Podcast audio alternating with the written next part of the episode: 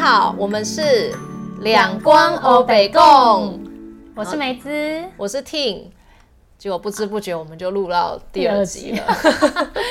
好，那我们今天要讲什么光？大家上礼拜有没有在那个？哎。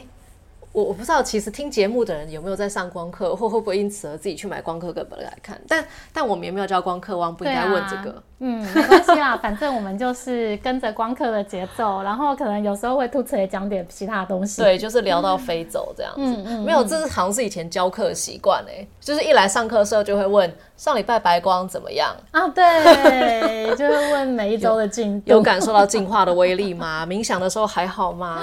光害在你生活当中已经发生了吗？刚一下那个上课习惯就出来。啊，对呀，对，嗯，Anyway，反正我们课呃节目的课 节目的设计，我一定要摆脱教课这个心理状态。节目的设计其实真的就是跟着光课，所以上礼拜等于有点像是初阶一的简介，对，就大概讲解一下光课到底在干嘛，对，然后为什么我们可以跟光课一起就是走这么久，对，然后回忆了一下教光课跟自己上光课的有趣的事情，嗯，对，所以这礼拜就是初阶一的白色之光，嗯，对，我觉得白光它就是一个。最常大家一般比较常用跟听到的光吧，嗯，就即使没有上光课，在就是灵性圈里面，大家也都是各种的使用白光，对，会呼唤白光来，对，因为我觉得，因为白光它其实就是所有光的颜色的总和，所以它可以说是一个万用的光，嗯，对。对。然后，所以它也被放在第一光的课文里面的第一个光。我以前教课的时候都会说，白光就是 pre wash，就是洗衣机的预洗的功能，因为它是所有光的光谱嘛，所以你后面会有一大串的五五五五彩缤纷的光。嗯嗯，对。可是其实白光的能量，虽然它的中心点在头顶上方六寸，对，可是其实它笼罩下来，等于就是有点有点就是像全全部先。对，因为它是在第八脉轮这个位置，所以它其实是从上面把你整个气场全部笼罩。对，所以其实后续的一些脉轮当中相应的一些课题，也都会在这个时候先出现出来，是不是很像电影的那个预告啊？我我觉得是诶，而且我觉得白光的力道非常强大。我上上一集我有讲说，我之前最常出事就是粉红光，嗯，然后第二个有感就是白光，我最常上不到课就这两个光，真的就是。会缺席，然后无法有临时有事有状况无法上课，通常都是白光跟粉红光这两个光。我虽然对紫光泛紫色系最有感受啊，嗯，可是我以前最容易忽略的是橘色光。啊，橘色光我就是一个很没有感觉的光，真的，对，对我而言，嗯，对我对橘光是比较没有感觉，嗯，我是到开始教课的时候，我才有一种，哎，怎么这里有个橘色光啊？我以前有看过这个橘色光吗？但我以前 明明我每个每个月就是每三个月都在那边橘色橘色橘色，对对对对。但我那天看到橘色光的时候，有一种我第一次很陌生嘛。对，可是我也没缺过课。那之前橘光变成什么了？我我不知道哎，橘色光那一堂课我是这样被气麻了是吗？被气体麻醉了这样子。哎，那个就休息一下哦，眼睛眨一下，我们结束了。嗯，一点睡着感觉没有。橘光哎。对，我觉得我对橘光其实是比较没有什么感觉，哼就常觉得那个礼拜就是香香甜甜就过完了，香香甜甜就过完。橘子味。对我到现在在回想橘光的时候，我也还是有一种，所以橘光到底是在干嘛？嗯，没关系，我们可以过几个礼拜来聊橘光。对，反正几个礼拜之后就会到橘光，对，我们就会走到橘光了。对，好，好，那因为白光它是。所有光的总和，所以它的运用范围非常的大。嗯，就是它通常可以用来做，首先是净化嘛，因为它就是一个清理的光。对对，然后所以它也对会带来保护跟疗愈。嗯嗯，所以它真的非常好用。嗯，那因为我们在这个光课的第一个级次是身体，嗯，所以主要在这边就是要用来清理身体的所有系统跟细胞，清理身体的所有。系统跟细胞，细胞好像都可以哈。对，因为其实其他的光，它可能在的位置不同，会对应到身体的不同体系。嗯，但是因为白光它是在第八脉轮，就是身体之外，往下包围所有的，嗯，整个气场嘛，所以它其实是运作在全身所有的地方都可以来使用它的。嗯嗯。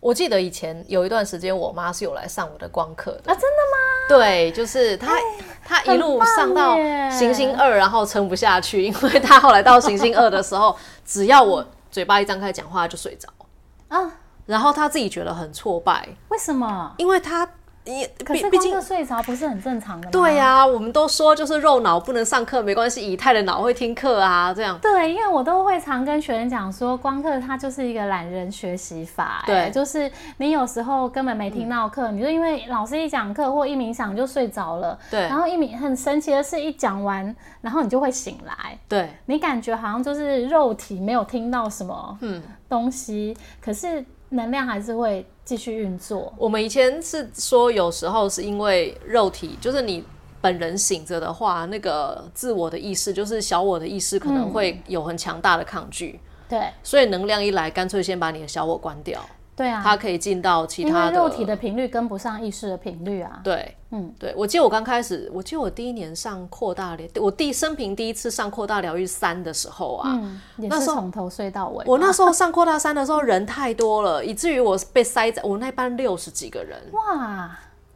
对，然后然后我就被塞在那个箱型，你知道那种手提那种很大很大，大概高度到你膝盖那个麦克风旁边，嗯所以那个麦克风就在我的座位旁边哦。嗯，老师很前面没有没有，我坐很后面。哦，他放在后面。对，因为就是要，就是因为后面的人听不到麦，那个扩音扩音器哦才扩大器扩大机才要放在后面啊。我那时候坐在很后面那个门口旁边了，所以你是摇滚区，后排摇滚区，后排摇滚区这样，然后前排是冲那个冲刺区。就老师嘴巴一张开讲，上面要讲基督意识网，你直接上，你直接进入意意识网络。就我直接登入这样子。然后老师一说，哎、大家休息来吃水果吧，我就醒来，精神百倍地去吃水果。肉体一定跟得上实物质的生活就对了。对，然后上光课，我自己以前上光课的时候，每次冥想，每次睡着，每次就是光就来气麻，气体、啊哦光体麻醉。对啊，对啊。我觉得功课最棒的一件事情就是冥想，直接睡着啊。然后我记得，你记得有一年那个那时候台北市下雪，啊，对，二零一四还是二零一三？对，因为那一年的下雪的时候，我刚好在教扩大。对，气候异常。那年下雪那个礼拜啊，我正好去上一个星星舞的工作坊，然后那时候教课老师就是光课的翻译，就是 Vicky，嗯，就杜恒芬。嗯嗯嗯，他那时候上课的时候说，那个光刻冥想啊，睡到一个阶段就就不可以再睡了，不可以再睡了，你要保持清醒。嗯，对。然后我回去那时候回去跟我学生讲说，哎、那个不好意思，可是以后冥想不可以再睡觉了哦。嗯。然后学生为什么？为什么？对，哎呀，不要生气不要生气。其实就是最一开始的时候，可能真的就是从来没有好好的休息够。嗯，我那时候在印度上哲学课的时候，那时候哲学老师他就讲说，冥想是给各方面都刚刚好的人做的，就是你吃的刚刚好，睡得刚刚好，工作的刚刚好，然后阅读的刚刚好，你什么都刚刚好的人才有办法来冥想。嗯嗯嗯，然后最一开始冥想，他说所有的人最一开始冥想都会睡着，因为你从来没有那么放松过。你在冥想当中，你第一次放松下来了。对，因为冥想的时候，脑波是处在一个阿法或贝塔的状态对对，所以他说，一般人刚开始冥想的时候睡着，几乎是必经的阶段。嗯，对，然后就那时候就有学生问说，那怎么办？老师就说你就睡饱啊，嗯，你你你一冥想就睡着，表示你就是没睡饱啊。那你就是需要休息。对你就是需要睡觉，所以你才会在冥想的时候来睡觉啊。等你睡饱了，你就会醒来了。嗯，对，所以我记得我那时候去做那个在高雄六龟十日内观的时候，嗯，十天啊，我在前面睡了六天半吧。真的吗？我去那一关完全没办法睡，因为脚好麻。脚麻也阻止不了我睡着。真的脚很麻，我都做到坐骨神经痛。哎、你后来几天有没有那种忽然间再也不麻了？没有，一直都很麻。真的、哦？哎、我度过了一个难关之后啊，忽然间脚再也不会麻了。嗯哎、，说起来就起来呢。对。可是我觉得那关也是蛮有趣的，嗯就是在那个呼吸。观察你的全身皮肤的那个状态底下，你真的是会看到很多身体的反应跟一些画面出来。没错，对，但是因为我觉得我是一个没有耐心的人，内观要花太多时间一天冥想沉淀自己，十一个小时啊，我算对过，十个小时半还是十一个小时？对啊，嗯，我在我在缅甸那时候内观的时候，一天要静坐十三到十六个小时。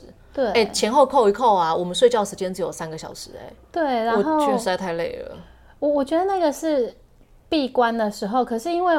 他的修行法门是你回到家之后，每天早上要做一次，跟晚上要做一次，然后每次就是一到三小时这样子，我真的是没有办法。我觉得现实生活我没有办法支持，就算是早晚各静坐一小时好了，一天也会用掉两小时。对，所以我觉得光课真的超超佛心。对，光课冥想一次大概二十分钟吧，十五到二十分钟，二十到三十分钟吧。然后，而且我觉得很棒一件事情就是睡前冥想。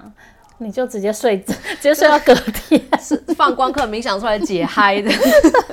我说睡不着，我就放光刻冥想。真的？哎，我我我跟你说，我有几个学生是因为他们就是私讯我说他们那个失眠的状况，所以我就把光刻出街一的那个简介的那个冥想给他们，我就说你拿回去听听看。嗯，结果我听完之后，他们都觉得好好睡哦，然后就来上光课。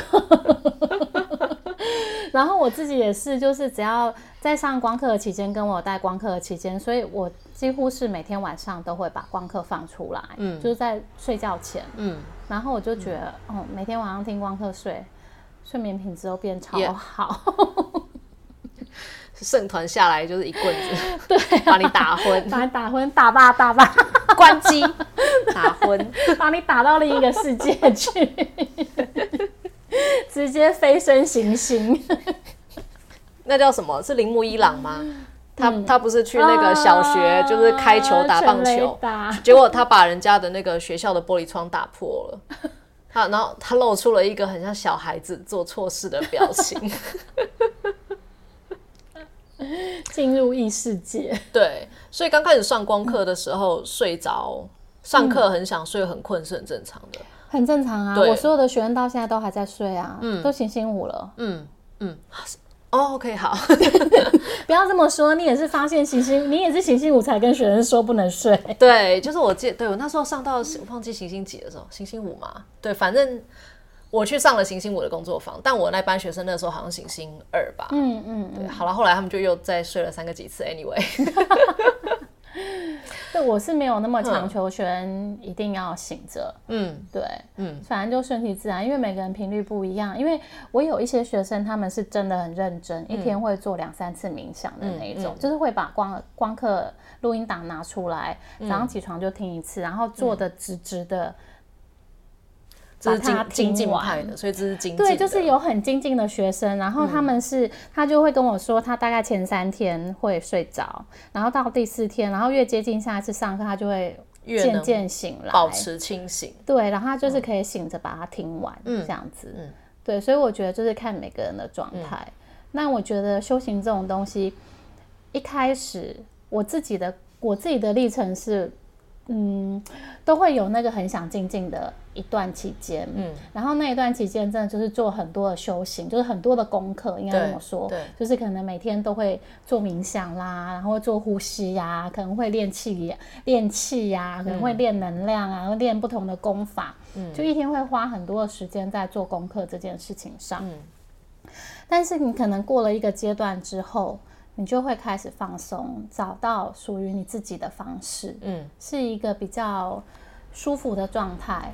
我觉得佛家讲戒定慧，嗯，这三个阶段是真的很有智慧，对，因为一开始你必须要持续规律，对。对，然后让你自己进入到那个状态里面。可是当你进入之后，你就入定了嘛，你就可以开始知道哪一个才是适合自己的，没错。然后去呃更加的专注在那个适合你的道路上，嗯，对。然后再来之后，像现在我觉得我就比较放松，就没有那么多功课，然后会以呃在生活当中的体验为主，对。所以有点像学开车，可能刚开始，例如说很紧张啊，再就是我每天都要去开，我可能一两天不开我就。那个方向灯跟雨刷就搞不清楚哪一只是哪一只。我我觉得倒不会，但是就是说一开始上路的时候是紧张的，嗯，对，然后不知道怎么切换切换车道，对，然后看到很多车也会很紧张，对，看到摩托车在我旁边钻，我就觉得，对对对，等一下我就要撞等一下我就要撞到他们了，拜托你们自己要躲开。然后就天使，快来帮我开路啊！圣团，请用你们的光帮我做一个光照。也帮旁边行人跟机车骑士做一个光对照。对对对对，请帮我开嗯路，前导车。对，所以一开始的时候会需要一个，等于算是一个持续的对，练习，真的是要有心的、有意识的、有目的的，嗯去练习，然后熟悉了这个技能或能够掌握这件事情之后，慢慢的它会跟我们的生活融合在一起。对，而且一方面也是去无存精，因为每个人适合自己的方式不同。对对对，所以你慢慢在各嗯个法门里面，你会找到比较适合自己的状态。对然后，因为人没有办法一直处在那种紧绷的状态底下，嗯因为一直都很努力，一直都很精进，那个真的是太累了。像我去年不是去走圣雅各嘛，嗯嗯，然后因为是夏天嘛，夏天的时候就是有一些路段，他们真的就是没有什么遮阴。因为欧洲那个热是会热死人的。对，就是没有什么遮阴的时候，你真的是觉得很想死。嗯，然后你突然看到就是有树荫的时候，真的就觉得说天哪，主的恩赐。对就是觉得哦，太棒了。然后这这这是我的救赎就出现了，所以我觉得就是说。当当当时我们看到那个树荫的时候，我那时候就跟我的 partner 讲了一句话说，真的是没有人可以永远都活在光里面。没错，我们还是需要有一个可以放松，然后还是需要一些阴影，嗯，因为那些阴影就是让你可以松下来，对。对，然后没有人可以一直永远保持那种开朗阳光，因为你要一直在那个状态底下，其实也是很累的。嗯你必须对你必须要把你很所有的力力气都展现出来，嗯。你没有办法放松。嗯。所以为什么要白天跟黑夜？为什么要阴跟阳？嗯对，嗯，对。但有时候，哎、讲这到底对不对啊？因为因为有的就是就像你讲的一样，就是嗯，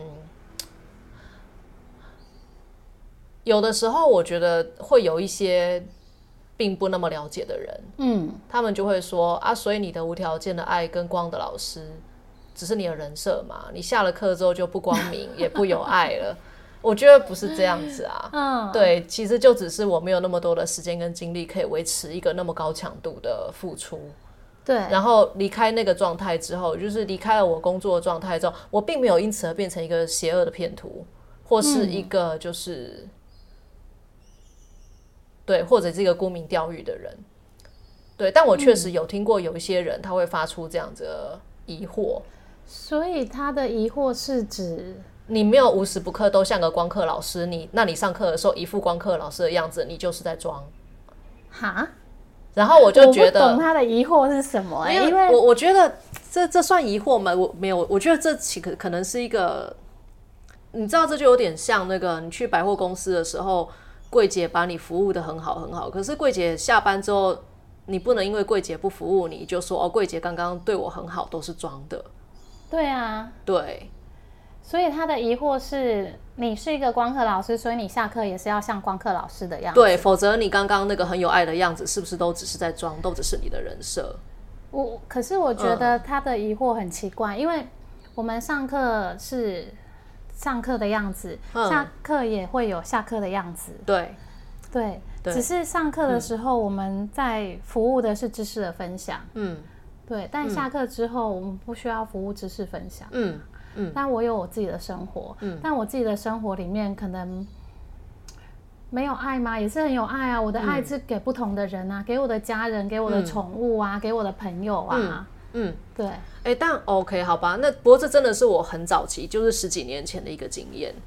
嗯，对，就是有学生他觉得，哦，我觉得这个东西是外在他们自己投射出来的，嗯，对我我觉得这反而是一种嗯投射这件事情，嗯。因为他自己把你想象成这个样子，觉得你应该是随时都要是这个样子。可是人本来就是很多面的啊。嗯。对，那上课我面对学生，他需要什么样的服务？嗯，他付了钱呢，嗯，我当然会给你这个服务。我认真把工作做完。对，我就是做好我的工作。可是下课之后，也许学生我们之间是可以当朋友的。嗯，对，那有我就有面对朋友的样子。嗯，对对，我觉得是角色的不同。嗯，对，并不是下了课就没有爱。嗯，而是在每一个角色里面，你你会给出的东西是不一样的。对。对啊，就是像我们以前在家里面当女儿的时候，跟妈妈撒娇啊，在家当大小姐。可是结了婚，你到了夫家，你现在是我现在是个妈妈，我就要做家事啊，我就要就要弄小孩，就要弄老公啊，然后去过年去公婆家的时候，我就要煮饭呐。对，对，就是不同角色的切换而已啊。对，对，我觉得那是别人，我觉得那个就是嗯。外人对我们的投射，那个东西是可以放掉的。嗯，对，嗯，根本不需要在意别人。比较年轻的时候，我会受那个东西的影响，因为真真的会有人写讯息来跟写信写信来说，因为你都没有回应我的讯息，所以我决定我以后不要再上你的课了。可是他其实就是不停的写写很长很长的讯息来，然后嗯嗯嗯问，对对对，然后我觉得那有点超过了，就是简短的问答的状态。我我觉得这个东西啊，我以前也会很在意，就是呃，如果有人嗯。写信来骂我啦，或者是留讯息来，就是讲一些负面的话的时候，我以前会很在意。可是我觉得那个随着人生的经验不同，其实是慢慢会被放掉的。对，慢慢的就佛系了。没有没有，我觉得。我觉得他，因为我们都常讲说内外在世界是内在的投射跟反应跟镜子嘛，对不对？所以我觉得在那时候出现那些东西的时候，我觉得那时候是因为我内在对自己的自我价值不是那么肯定。对，没错，没错。对，然后外在就会出现一些挑战，嗯，然后这些东西出来的时候，我内在就会动摇，嗯，我就会觉得说我是。哪里做的不好，嗯，就会开始不断的检讨自己，我应该要这样做，我应该要那样做，嗯。可是因为你知道，人生就是会有很多东西来促进你成长，对，没错。所以当我们现在都已经走到这边这个年纪了，小孩都已经这么大了，我啦，我，对，所以也算是有经验一些人生的风雨了。所以现在是越来越不不把别人的看法当做一回事，因为只要。真的就是回到那自己的状态里面，对得起自己就好了。对，我有时候会觉得，说不定呢，就是这这样的这样的挑战或这样子的事情在发生的时候，其实也是我的灵魂召唤他们来。我觉得是因为在就像我刚刚讲，我觉得是因为当时自己的自我价值不是那么肯定，嗯，就会出现很多否定的声音，嗯，来试探你。对，还有就是来坚强你，强化，真的就是来强化那个最。弱的部分有点像游泳，就是你游到游泳池的最末端，因为有一面墙，你用力一踢，所以反而有一个反射力道可以冲出去。我觉得有时候那个挑战跟阻碍其实很像游泳池里面的那面墙。对对，然后一踢，然后于是有一个新的力量可以出来。嗯，对。哎，我觉得这就跟我们那个白光有一句很重要的金句，嗯，金句在哪？就是那个。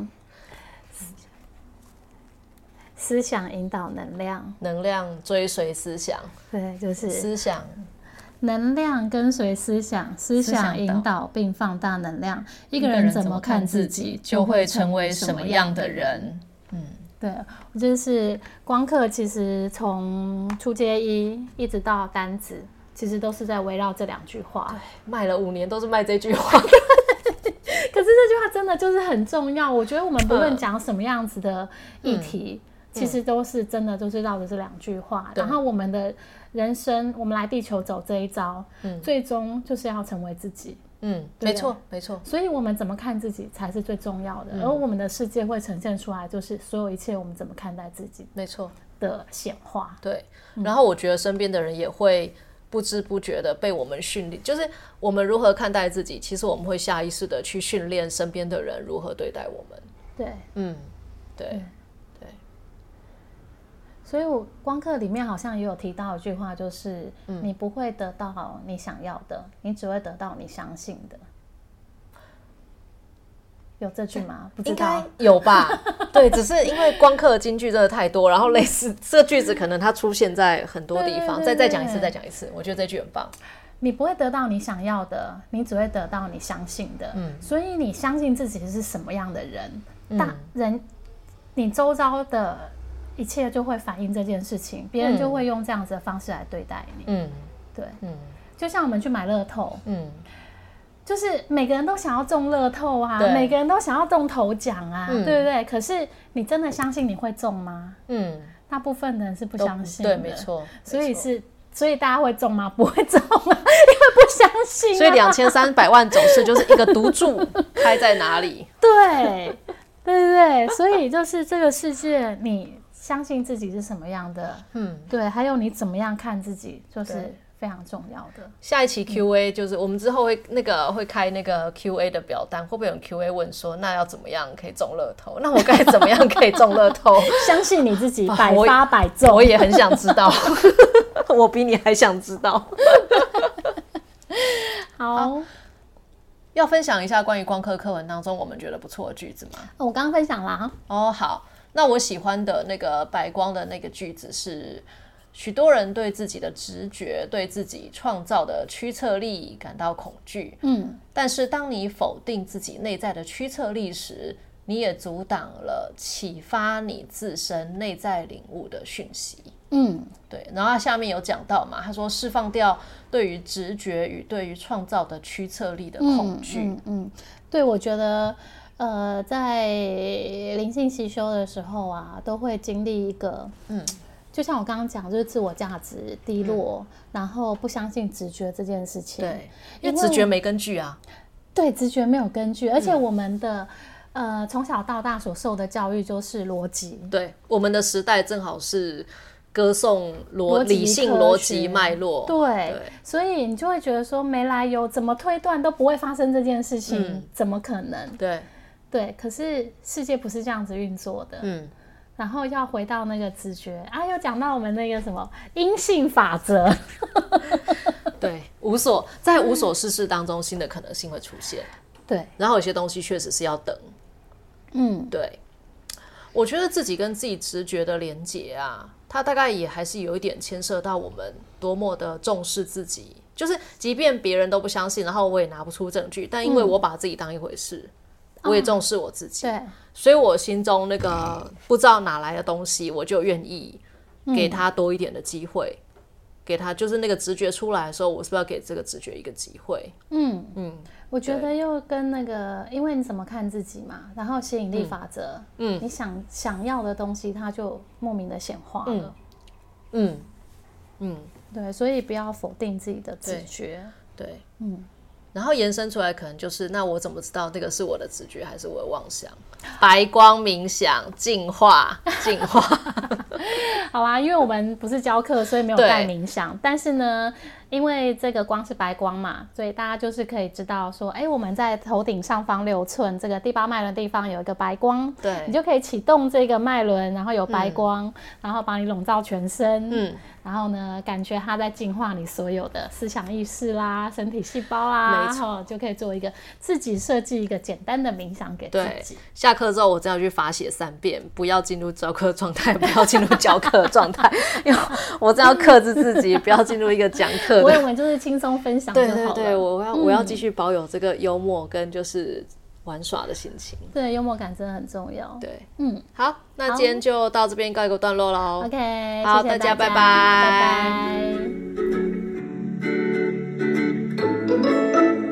拜。